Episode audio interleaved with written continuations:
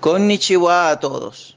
Hoy les hablaré de eh, la importancia de la condición física en estos tiempos de entrenamiento solo. Hay una situación que sucede cuando uno eh, entrena solo, sobre todo cuando empieza a pasar eh, largos periodos entrenando solo, es que uno llega y empieza a decir, concha, le estaré siempre haciendo lo mismo, lo estaré haciendo bien, lo estaré haciendo mal, no tengo nadie que me corrige. Entonces eso uno se empieza a presionar mucho. Para evitar ese tipo de cosas, ustedes tienen que ir alternando sus entrenamientos, incluyendo este, mm, ejercicios que ayuden a mejorar la condición física, pero no ejercicios de, no, más fuerte, más fuerte, no, actividades que los distraigan. Por ejemplo, ahorita que estamos en espacios confinados, este, uno de los mejores eh, ejercicios es eh, saltar la cuerda. Saltar la cuerda es algo que les puede dar muchísima, este, muchísima resistencia, le da, este, lo, lo, pueden tomar como juego. Y si no saben saltar la cuerda, aprenden a saltar la cuerda, ven los tutoriales.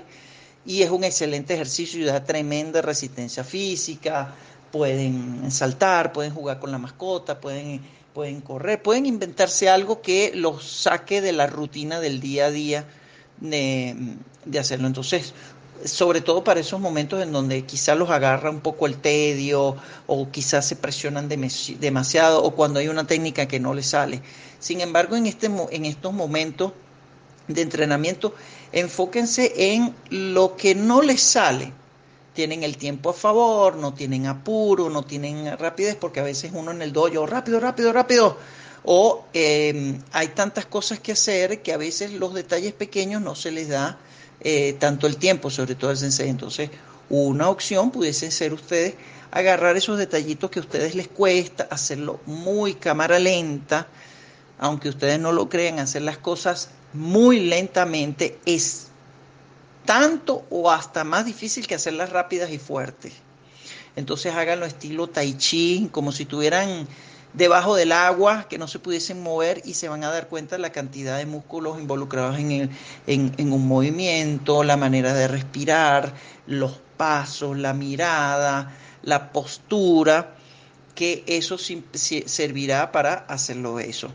Eh, a mí personalmente, mm, yo me acostumbré en la escuela con mi maestro que en el momento que yo entrene, nada de música, nada de celular, nada de hablar, solamente enfocado es en su momento, es ese momento en donde ustedes tienen que estar con toda eh, su mente, eh, porque si no se pierde la distracción, bueno, de hecho, dicen en los estudios que en, uno tiene que practicar la concentración. Entonces, por ejemplo, si uno hace una actividad por 10 minutos, eh, es solamente un minuto de concentración.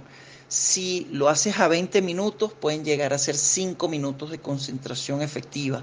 Si haces media hora, pueden llegar a ser 10 minutos. 40 minutos pueden ser 15 minutos. Pero en una hora no pasan de 20 minutos promedio de alta concentración, que puede ser unido o puede ser esporádico. Y esa es la clave, buscar esos momentos de concentración. Cuando tú ya llegas a niveles este, superiores de, entrenamiento, concentración, no necesariamente tiene que ser cinta negra para lograrlo, sino simplemente vivir esa, ese entrenamiento introspectivo, ustedes pueden alargar muchísimo más esa concentración a, 40 minutos o a la hora completa. Entonces, eso es muy importante que ustedes hagan, practicar esa concentración en los movimientos que ustedes hacen, porque es, lo básico. Porque sé que cuando estén en la casa o algo, pídanle a, las personas donde estén alrededor, digo, mira, dame 10 minutos, dame 15 minutos, necesito ocuparme en esto y no necesito que me moleste, voy a pagar eso. Así hago yo. Cada uno lo hace a su manera, pero lo importante es conseguir ese instante de, de profunda concentración que es, que es muy útil. Arigato gozaimasu a todos.